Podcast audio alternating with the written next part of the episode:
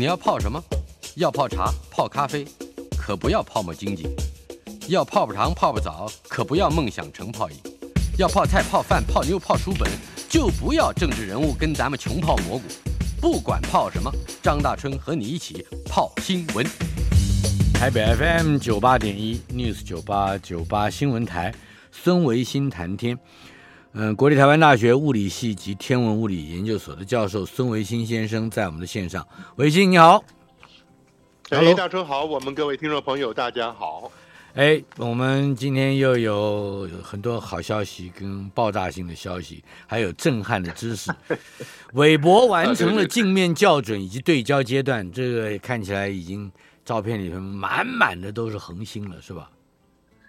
呀，yeah, 我觉得漂亮的真的是漂亮的不得了啊！嗯。啊，大春兄啊，我想往后这一阵子啊，我们不是从过去这十几年就严肃而认真的追踪韦伯的进度吗？嗯哼。那现在他上去了以后，到了我们的地球以外的 L2 那一点呢、啊，开始所有这些仪器的对症校准跟测试过程了。嗯，我觉得我们也追踪，但只是只是提一下。像现在这种每次有里程碑的呢，我们就在节目里提一下，嗯，让我们的观众保持保持 keep up updated 啊。嗯，那现在所看到的是这些不同的。相机，因为它上去带了一个摄影机，不是只有带一架，带好几架啊。有些是近红外，近红外的光谱仪；有些是近红外的摄影机，然后有些是中红外的。是。然后呢，大家只要 我就在这边想哈，如果你看到韦伯上面的望远镜那个那个设备写的是 NIR 开头的，嗯，那就是近红外 （Near Infrared）。是。如果是 MIR，就是 Mid Infrared 中红外。中红外。对，然后另外像什么 Fine Guidance Sensor，那就是。精细的导向的摄影机了，就是你拍出去以后，以前我们在 NASA 工作的时候，我觉得那个好精彩。就是呢，你的卫星转到什么方向以后，它旁边一个辅助的照相机拍一张它的方向，那个方向的一个很快的照片，嗯，一传回来，马上知道你看的方向对不对，因为它可以跟所有全天的星图对比，那确认你看的方向是对的。哦，所以我看的这个呃，韦伯传回来的这张。一个大照片里面有好多像近红外相机、近红外光谱仪，然后这个中红外相机，然后还有它这个导向导向相机拍的那个照片呢，哦，简直是丰富的不得了。嗯哼，这看起来红外线太空望远镜好像也就只有专家才能够在眼睛接触到了它的图像的时候，能够得到可可它能够有的解释。像我们没有这个训练的人，嗯、看到了这些图像。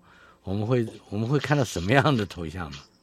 哦，大学生，如果没有训练，还真的是看连图像都看不到，是不是？因为你想想看，人类的眼睛对近红外、中红外是不敏感的，嗯哼，我们根本看不到。所以今天你看到报上新闻媒体展现出来这个所谓韦伯拍摄的红外线影像，那其实都是科学家后置了以后，看红外线的强度啊什么的，把它做出不同的颜色来。它是染过色的，是吧？哦，对对，是染过色，是染过色的。嗯，对，大春兄，我觉得更精彩的是，我们紧接下来跟着这个相关的一个新闻啊，嗯、就是讲红外线太空望远镜的演进过程。嗯，是很棒，就是你看有三个图像，当然我们现在听众朋友看不到啊。对，但是最左边的图像来自的那个那个红外线卫星叫做 WISE，WISE，WISE，呃，Wide Field 是不是那个？Wide field infrared 对对对，Wide field infrared 哎，很好，大锤兄你好厉害，嗯、听起来像半个天文专家那样子，是不是？Wide field 广角这广视野，嗯嗯，对对对，它是它叫做什么？广域红外线巡天探测卫星。对对对对对，那 Survey Explore 这样子嘛、嗯、，Wide field infrared，、嗯、所以它是个广域的广角的一个红外线的一个一个呃卫星啊啊，那。零八年上去的，那旁边 Spitzer 的？那是零三年之前的 Spitzer，但 Spitzer 呢口径比它来的大，WISE 只有四十公分，是个小卫星，四十公分口径的红外线，所以你看左边那个图呢，每一个星大的像个月饼一样啊。但是你看中间 Spitzer，虽然说比它早几年上去，你觉得可能没有那么先进，可是呢，它的镜面大，八十五公分。嗯。它的八十五比四十就不是大两倍，是大四倍了嘛？嗯哼。那你看 Spitzer 同样的一个星呃一个天区里面啊，刚刚那些一个一个像月饼大小的，现在缩成了像铜板大小了。嗯。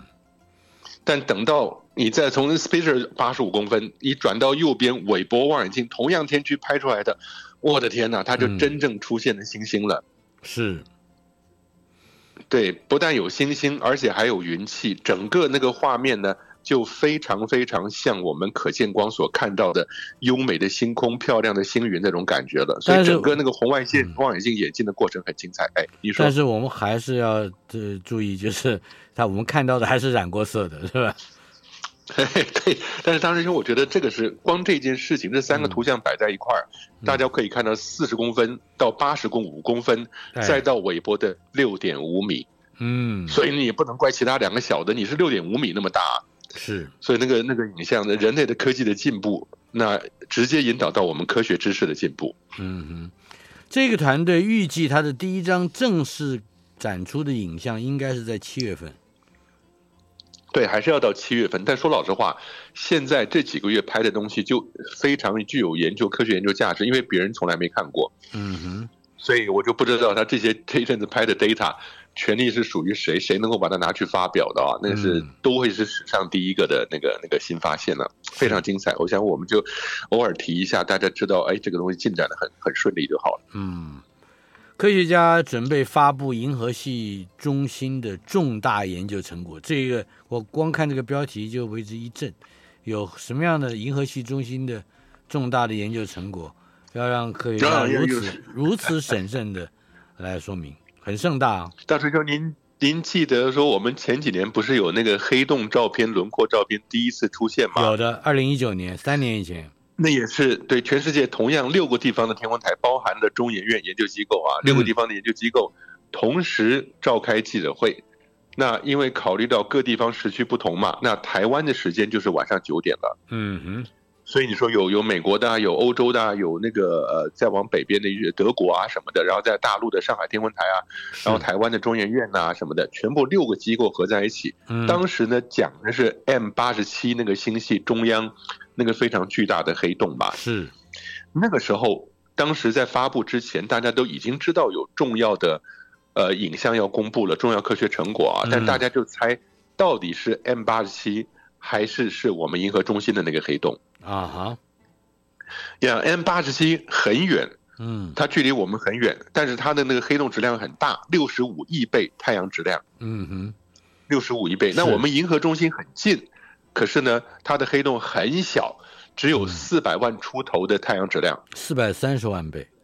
嗯，对对对，以前我们讲两百四到四百，现在变四百三十万倍的，哎呀，也可以啦，四百三十万倍。但是呢，当时我们就在思考，一九年发布的时候，我们就想到底是哪一个 M 八七还是银河中心？哎，结果发布是一个 M 八七。那我们后来每次碰到这个团队的研究人员，就说：“哎，什么时候是银河中心？赶快说啊！”嗯，他们就只好笑而不答，因为这种事是不能随便说。嗯。是，而且呢，很快，后天，后天的后天晚上九点钟啊。好，那么我们暂且我们假设已经来到了后天，这个影像可以描述一下会是什么样的一个情况吗？我我想，again，对于科学家来讲，那会是一个震撼科学家的影像；对于一般老百姓来讲呢，恐怕是需要科学家解说一下，嗯、然后你才能跟着一起感动啊。这就像我们上一次看到八十七的那个黑洞。那有些人就说了，这一个失焦的照片怎么花那么大功夫，花那么多钱来报道啊？嗯，那有很多人呢就把这个 上次那个黑洞的影像，大师兄你记不记得？中央一圈黑黑的，然后周边一圈黄黄亮亮的嘛？那个对对对，有些人呢就把它跟猫的眼睛摆在一块儿做比较了，就是所以你只要 养猫，家里面都看得到。哎，对对对，当你镜头拉远了以后，发现啊，其实是一只黑猫，嗯、所以那个很好玩。但是呢，这个后天晚上大家会看到的，应该是银河中心这个黑洞呢，然后做的更仔细，嗯，用全球等效直径，几乎是整个地球直径的这样几个望远镜合在一起的，做无线电波观测得到的一个解析图像，嗯、我相信应该会比我猜想了，应该会比 M 八十七的黑洞来得更精彩。但是呢，我想。M 八十七的这个星系的中心，刚才你提到了，它的黑洞只有太阳质量的四百三十万倍左右。那这个银河银河中心是四百三，对。哦，银河中心这个是四百三十三万，对，小的不得了，对。嗯哦，M 八十七那个是六十五亿倍，六十五亿倍，对对对，所以它比银河中心这个要大上一千多倍了。嗯，但是问题是 M 八十七这么大的黑洞。它跟地球的距离是五千五百万光年啊！银河中心跟地球的距离是两万八千光年。嗯哼，所以五千五百万跟两 两万八千，其实那个比例差不多的。嗯，也就是你从三万光年到了六千万光年，那你多了两千倍。嗯哼，但是呢，你从四百三十万太阳质量到六十五亿个太阳质量，嗯，也将近多了快两千倍。所以我们看到的大小是差不多的。看到的，我希望，我希望那个精彩的程度应该是差不多的。嗯、那可能经过了两三年吧，那这个程度应该是犹有过之。希望是。另外，黑洞影像之后，银河系发现这个中研院十二号会会也还是会有连线的直播是吧？对对，网络上都会有。所以我们的听众朋友如果想想真的直接了解的话。晚上九点钟，我记得上次中研院院长廖俊志廖院长他主持的嘛，晚上九点钟，嗯，但是跟世界各国连线，也就是在世界各国呢同时间把这个影像放上来，那这是学术界的一个、啊、一个定型的规则啊，就是谁也不能先说的，嗯、那非常紧密保守的。可是十二号晚间八点半左右开始举行的这个记者会，会我们会、啊、我们在会在什么频道上或者什么地方可以看得到呢？还不晓得。要、哦、有，这这是一个网络公开直播的，直接我想那个 YouTube 上就有，只要打那个中研院黑洞直播，马上就可以查得到。中研院黑洞直播，好的。对对对，银河中心黑洞直播，然后你可以选中研院吧。我想各个地方它都会有，哇，它是一个完整的记者会，就同时在中在那个 Internet 一个点直播、嗯、都可以找得到。是，Yeah，我是会是特别强调这是一个这个是中研院的科学的报道，是吧？不是说有发生了什么事情，犹如黑洞一般被发现了，不是 啊？中研院黑洞直播，好，国家级发射场域规划，来来来，科技部有四个地点在勘察之中，我们来谈谈这四个发射火箭的地点，好吧？对，这边这一个新闻其实连的是三个新闻呐、啊，嗯，一个是说科技部在屏东跟台东去找四个地点里面，希望找一个。国家级的火箭发射场域，嗯，那这个还好，这个反正科技部有进展呢，报道呢，立法委员去表达意见呐，希望怎么样人多一点呢，赶快一点呢，然后除了科研之外，也要做科普啊，还要跟当地的老百姓啊、原住民啊互相协调啊，嗯，那现在当然我们国研院的中心，那。主任吴东信主任呢，他本身就是火箭的专家，是。那想他对这个的话，应该是很投入的啊。嗯。但是呢，第二个新闻就很尴尬了，也就是说，准备要发射，本来是要发射那个火箭的，嗯，也就是阳明交大吴主任他们原来的这个火箭前瞻火箭研究中心啊，是。准备要在五月四号在屏东旭海火箭发射场，嗯，准备要做第一次双节火箭的发射。嗯哼。但是因为呢，航电系统出了问题，哦，航电系统出了问题就就解决不了，所以就没有发射，发射取消了，再把火箭运回到学校去了啊。嗯，不过他就说什么风雨太大，然后火箭的航电飞控系统无法正常运作。那这个就是因为，其实世界各国的火箭太空船要发射之前，摆在那个发射台上也是摆好几天，甚至一两个礼拜的。嗯哼。那你有风雨，甚至下雪，他都得要在那儿站着。嗯，所以这个恐怕也是我们要学习的一个一个案例啊。到到底还要不要发射呢？呃，当然，我想还是要发射，因为吴东信主任、吴东信教授他是火箭方面的专家嘛。那既然已经有了一屏东旭海这个发射场，那也已经得到当地那个民众的那个许可啊。所以这次只是因为呃忘了这火箭本身有了问题，没有发射。有机会还是会发射，但是另外一个新闻就真的很搞笑了。怎么样？就是呢，这个前瞻火箭中心的火箭撤走了，哎，中科院跑进去施工了。哦，呃，国防部国防部的中科院，对，跑进去了，然后也没说。嗯。那结果被当地的原住民给逮着了。哦。逮到了，说为什么你没有通知我们当地，你国防部就跑进来？嗯。结果呢？这个旭海发射场是科技部太空中心底下管的，嗯，但是科技部部长回答我不知道。哦，问到科技部部长，部长竟然说不知道。嗯，那我就在想说，那这个发射场到底是玩真的还是玩假？科技部长就是吴正中嘛，是吧？对啊，也就是中科院看着这个，中科院进去施工，但是并没有通知科技部长。对，中科院是军方的。嗯，那军方进去施工不跟科技部先打个招呼，那是科技部好不容易跟当地民众协调出来的一个发射场。嗯，那你说阳明交大的火箭没有成功运走了，嗯哼，那中科院也不打声招呼就进来，然后盖他自己的东西，盖什么东西别人不知道。中科院说他们自己要做什么发射实验呢？要做什么？我不知道是跟跟，因为中科院是军方的嘛，嗯，要做军方的实验，但我觉得都可以，但你至少跟科技部打个招呼。不过这个当时科技部也有问题啊，啊啊，我觉得科技部有很大的问题啊，嗯，你好不容易搞个发射场，那你东西撤走以后，你连一个人都不留在那边吗？嗯，那这样是不是？改天我们想办观星活动了，哎，旭海那边朝向太平洋是晚上观星特好的地方，我们就直接办观星活动了，谁也不要说大平地可以躺下来看星星的。好像还有一个问题是，科技部在今年初启用旭海短期科学科研探空火箭的发射场的时候，因为原住民的传统领域嘛，嗯、所以他有一个有条件来同意使用，但书里之一就是禁止禁止出借军方演训。哦，有这个规定啊，对对，对，那就更麻烦了。有这么样一个但书，所以就当初的条件是如此的。我看着就更生气了，好不容易，嗯、喂，我听得到啊，好不容易 是搞了一个发射场，让我们这这这什么太空航空什么研究的工业能够往前面迈一步。嗯，经过这么多努力，结果又闹出这种事情来，我觉得这科技部跟国防部真的是难辞其咎啊。哎，这是多年以来你第二次那么生气了。上一次是日本人在天上撒骨灰，嗯、啊！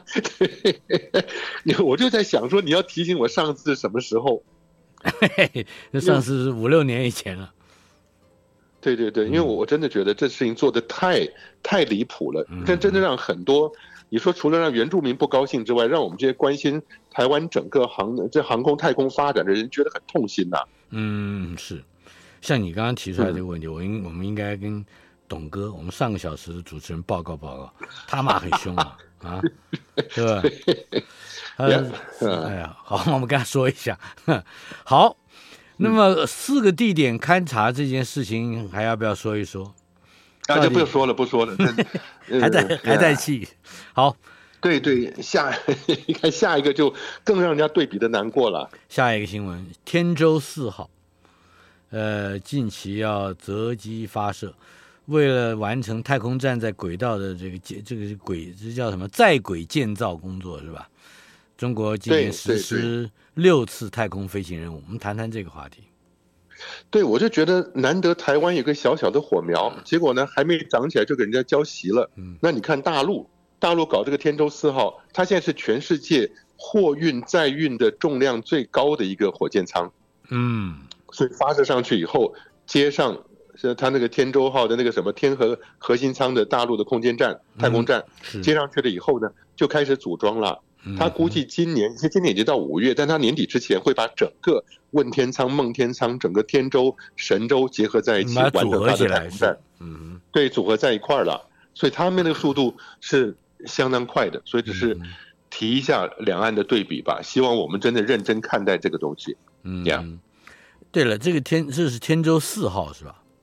嗯，今天凌晨，今天凌晨成功发射以后上去了，嗯、然后令人惊讶是它的速度特别快，好像只花了三个多小时就直接对接上去的那个那个它的太空站了。嗯哼，那我们其实可以做个比较。嗯哼，那现在其实后面其实有个新闻我们那没提的，嗯，马斯克他把火箭发射上去，把那些呃太空站送上去一批人。再把太空站人换一批下来哈，嗯，他的火箭走了十五个小时，那个太空船呢走十五个小时，终于接到了大陆的这个那个美国的那国际空间站嘛，太空站接上去了。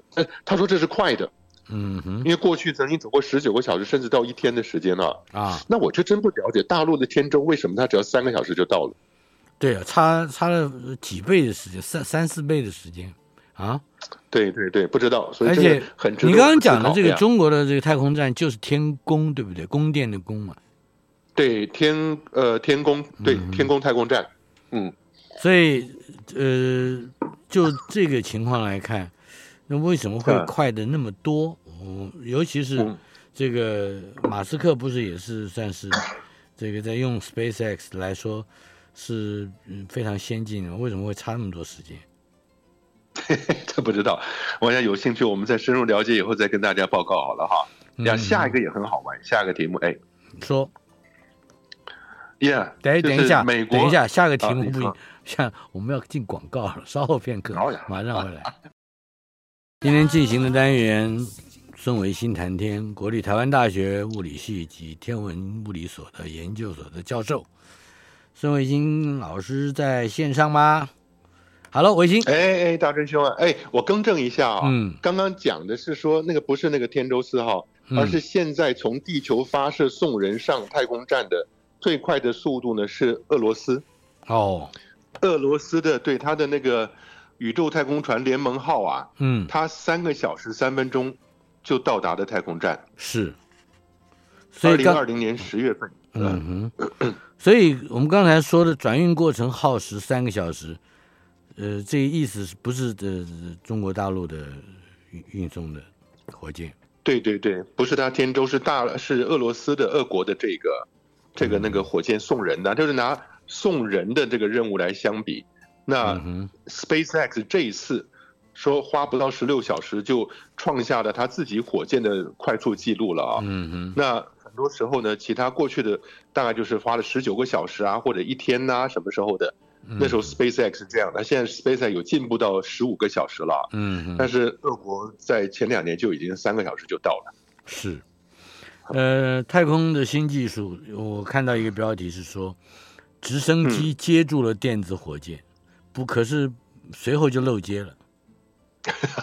对，这是怎么回事？让人 这个特别有意思啊，就是这家公司呢是跟 SpaceX 本来在竞争的啊。这家公司叫做 Rocket Lab 火箭实验室 Rocket Lab，是。那他原来以为 SpaceX 也是搞小火箭，所以他自己也搞小火箭。但等到马斯克说我要回收火箭了，Rocket Lab 这个老板还嘲笑他，说有什么好回收的啊？咱们上去下来就算了。结果后来发现那个 SpaceX 也成功了，然后 Blue Origin 连贝佐斯也在回收了。嗯。那这个 Rocket Lab 老板说：“哎呦，不行，那我也得要回收了。”嗯嗯，那他就因为他原来没有回收啊，因为你要回收的话，火箭就要做大，因为他那一节回来还需要有自己的动力，有自己的引擎嘛。是，所以他说：“不要不要不要，我们小火箭发射小 payload 就能赚钱了。”后来他发觉也不行，还是会打不过人家的平价市场了啊。所以他现在回收，但他回收呢，不是让他第一节火箭调转回头以后啊，像马斯克他们那样稳稳的落在地上。对，他要派一架直升机去空中捞。哦哈。等一下，是我们熟知的那种直升机吗？呃，稍微大一点的直升机啊，啊，就你可以看到那种像大型的军事直升机那个样子啊，但前面加一个钩子，是加个钩子呢，在那个火箭回收往下掉，第一节火箭脱离往下掉的时候呢，嗯哼，它接近地表会打开降落伞，嗯，他就希望这个钩子能够 飞过去，直升机飞过去，用钩子勾住降落伞。哇，这个是好莱坞的动作。哎，对，然后把这个火箭呢带到海面上的那个直升机停机坪，或者是带到陆地上降落下来，稳稳的把火箭放下来。是，大春兄，这个事情其实过去曾经有，二三十年以前，当我们刚开始走进了太空行业的时候啊，嗯，美国有一架飞机啊，就科学研究的 NASA 的，专门就负责去捞从空中掉下来的探空火箭。嗯哼。探空火箭射上去以后，一节节掉下来，不要管它。但最后那个仪器那一部分其实蛮珍贵的。嗯哼。上去以后十几分钟往下掉的过程中，降落伞打开了，它那个飞机哈、啊，那不是直升机，正常的飞机飞过去，尾巴带一个钩子，钩子的英文叫做 hook。是。所以那个飞机的外号叫做 hooker，难听啊，不是太好听。对，就是勾引人家的人啊，叫 hooker。嗯哼，而且过那个美国人去捞这个东西，但没有想到 Rocket Lab 现在又重新把这个概念拿出来，来做这个勾勾。结果这一次呢，哎，就前几天的事儿啊，那结果捞到了，你可以听那你听那现场直播啊，那个工作人员欢呼啊什么的，但隔不到一分钟，大家同时一声叹息。哦，怎么回事？那个火箭又扔海里去了啊？可是为什么为什么会这样的情形呢？捞到是捞到了。但是捞到以后呢，直升机驾驶员说，瞬间发生了我飞机无法控制的事情。嗯，所以是直升机的问题。不是，这你根本没有想到吗？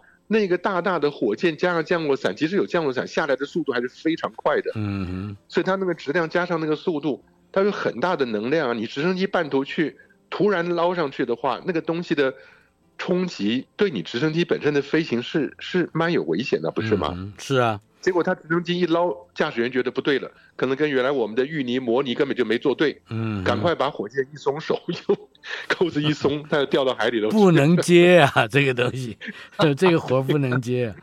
嗯，对，所以但是你知道，他老板当然说啦，马上发布照片，照片是什么？就是把那个火箭从海底捞上去，摆在船上，哎，说这个能用，还能用，还能用，没有问题，马上就要再用了。是。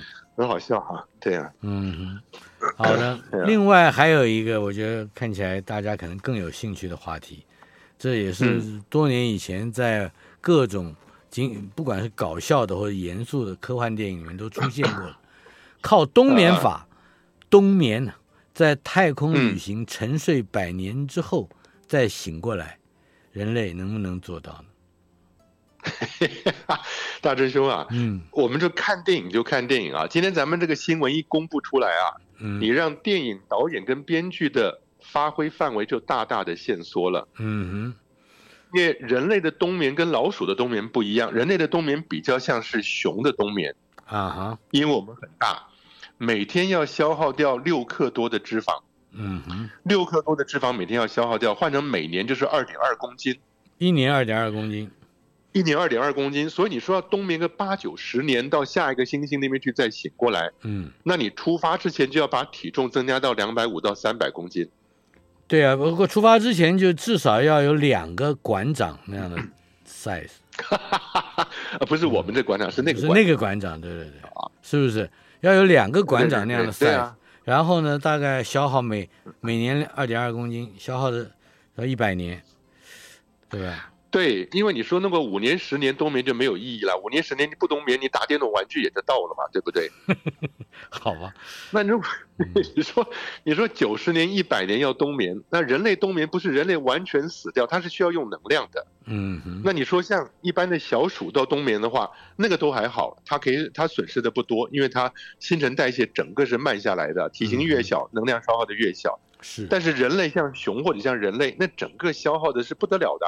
那个熊会，哦，是不得了，所以你很难想象它是失去能量，人类也会失去能量。嗯，所以如果你说这个人冬眠，但他并没有死，他每年都要消耗掉固定的那个脂肪的话，那你出发的时候要不带脂肪去那边，大真兄啊，我不知道你有没有两两百公斤的，你飞到那儿以后，你身上就剩十公斤的话，那你还能活吗？这样子？是，就是像蚂蚁一样的说不定。那但是 有科幻电影就会设想。未来的人是否也可以透过比较大量的 减少身体的新陈代谢？这个还是做不到，对不对？对，因为冬眠跟我们一般休息的能量其实需求没有太大的差别，你只是降低它的冷却身体，降低它新陈代谢的速率，降低心率。但是人是要活着的，嗯，不是说完全冬眠以后你再重新解冻以后人又活起来了。是，Yeah。好，所以这个，所以那也就是说，人类冬眠这件事情是做不到的，是吧？根本做不到。嗯，对对，就是看电影，看电影能够高兴就好了。嗯，就像是说，哎呀，我们能不能超越光速八倍啊？这这个也是做不到的。对。所以，那你我们的太空旅行已经就 大家就算了，就上上太对对对，上上月亮啊，上上火星，呃，来回转转，对对，远处。种种马铃薯啊，对对对，大概就是这样。这也就是说，这个新闻唯一的优点就是，如果有别的公司游说你说冬眠一百年送你出去观光，你千万别投资。嗯，这一定是诈术，是吧？嗯，对。好，火星殖民基地来了。嗯，火星殖民基地这个这个基地在那发电，是用太阳能好呢，还是用核能好？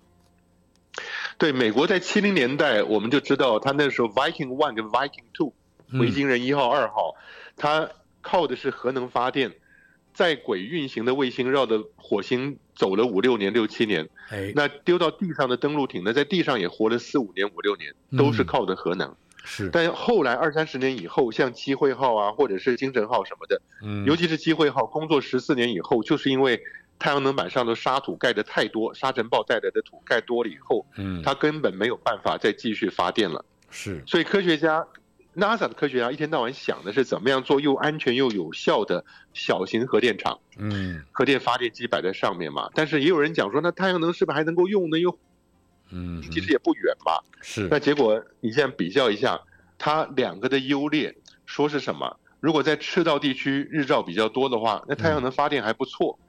但靠近两极的高纬度的地方的话，就只能核能了。是。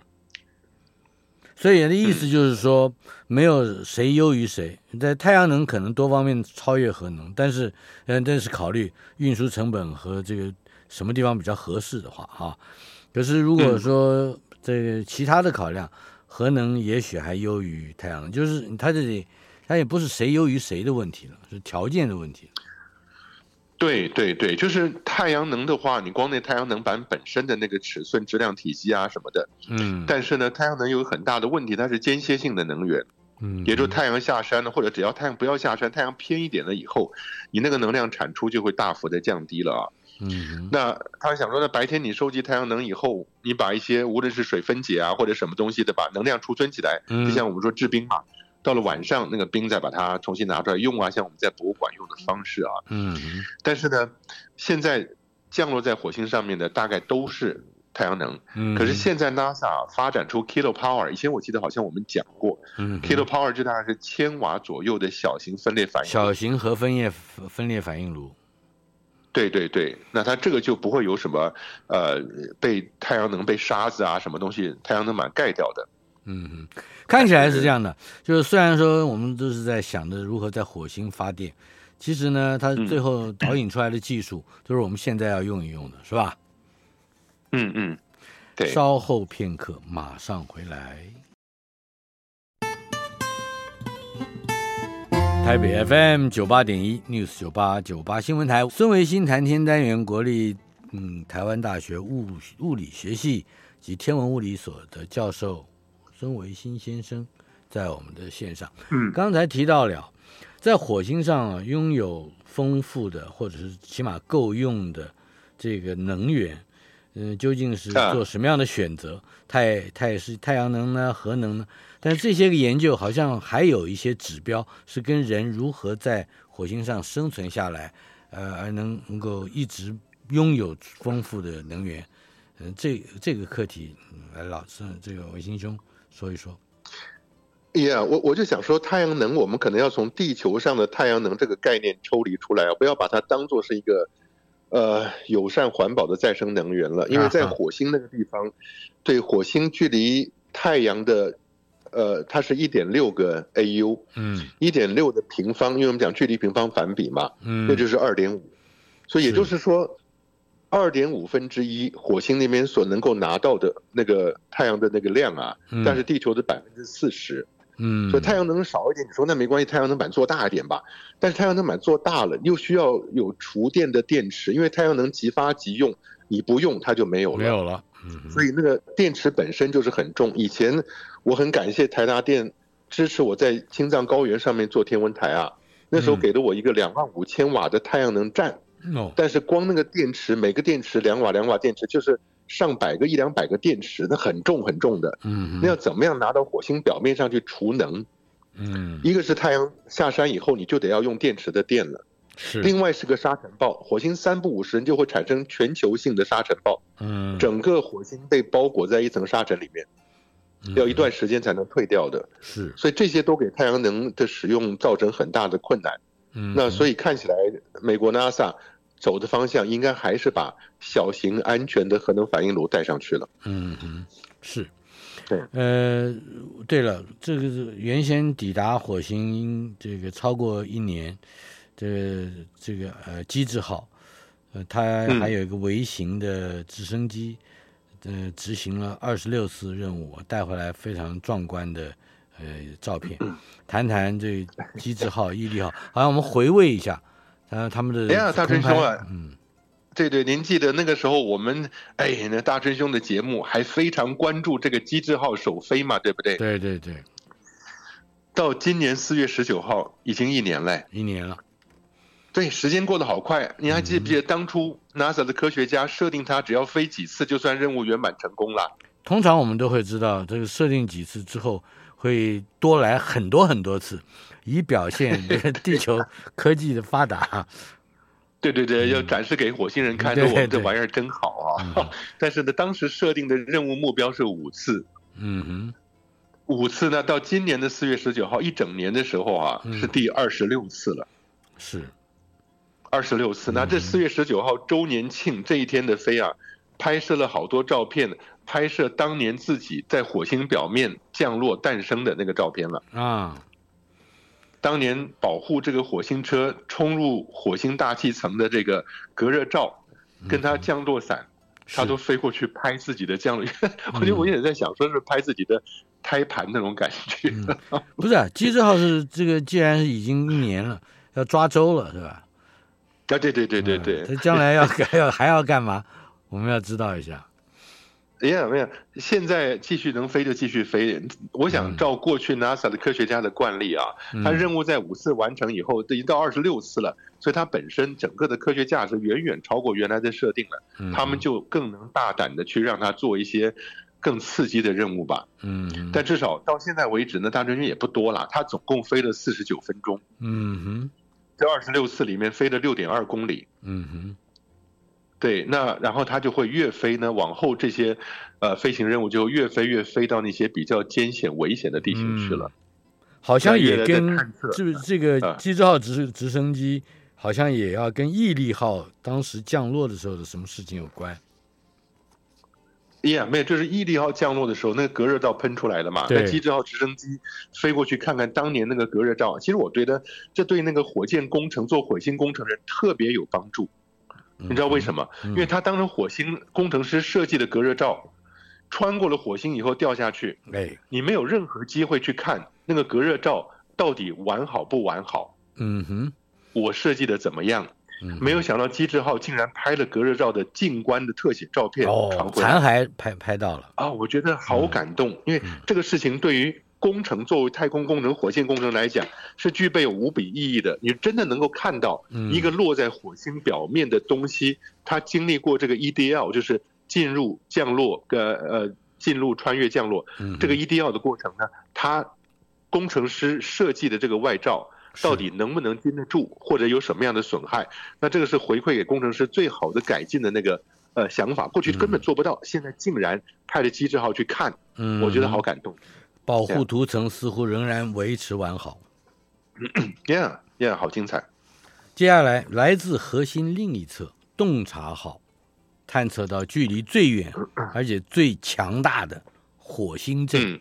哎，地 地震、火星阵一样的是啊。啊，对对对，就是火星的地震。大师兄，你记得我们讲过那火星有？好几个，过去这些年有好几个那个落在地上的那个任务嘛。哎，那你说早年的什么精神号、机会号是开着小车子跑来跑去，好奇号也是啊，毅力号也是车子跑，是洞察号、凤凰号这些是固定的。嗯，那洞察号落下去以后，您记得就是，反正在地上摆了地震仪，侦测全火星的地震。对，但是呢，它有个失败，你记得吗？就是钻洞那个失败了。嗯哼，钻不了。但是呢，这个地震太硬了，地震仪。呃，太松软，松软又钻了以后弄，把那是毅力号，对不起，那毅力号。但洞察号是另外一回事啊。洞察号它接收火星来的地震呢，最近竟然侦测到了来自火星另一面的地震。哦，对，那个地震呢，强度还蛮强，四点二级。那如果放在我们地球上的话，大概是个什么样的规模？四点二级，那看你距离哪里的。它本身的规模四点二级的话，嗯，那不同的距离有些一级、二级、三级啊。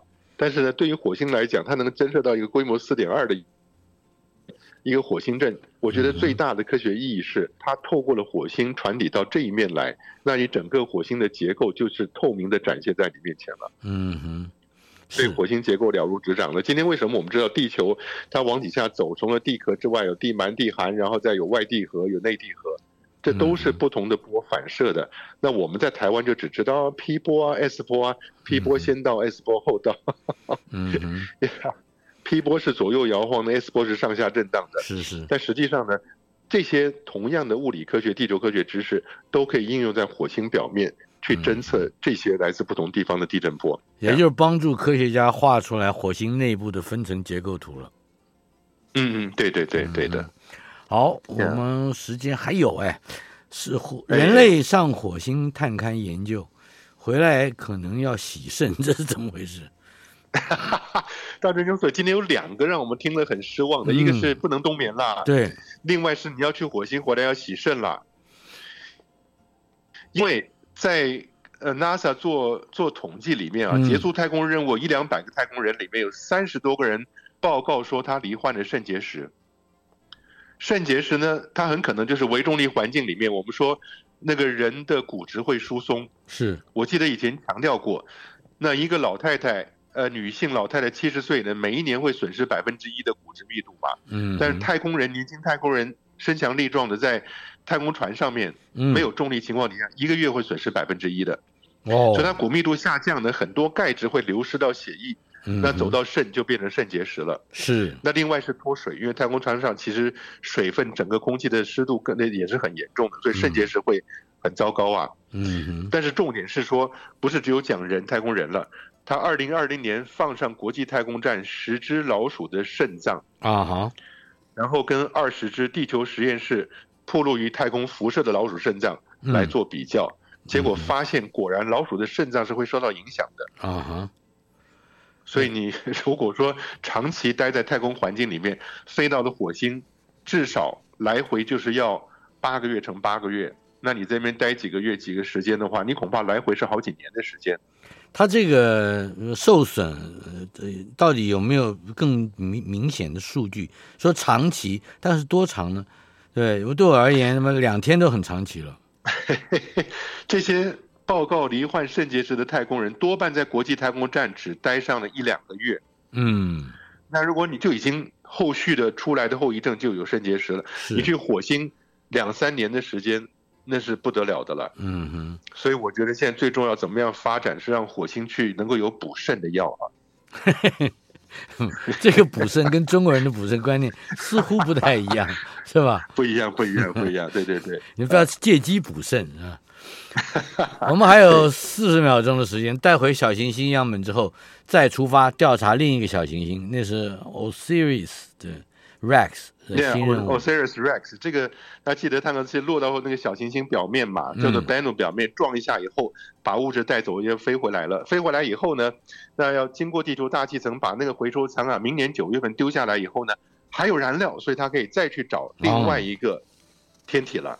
所以他去调查另外一个，就是直接二零二九年会从地球旁边擦身而过的冥神星了。哦。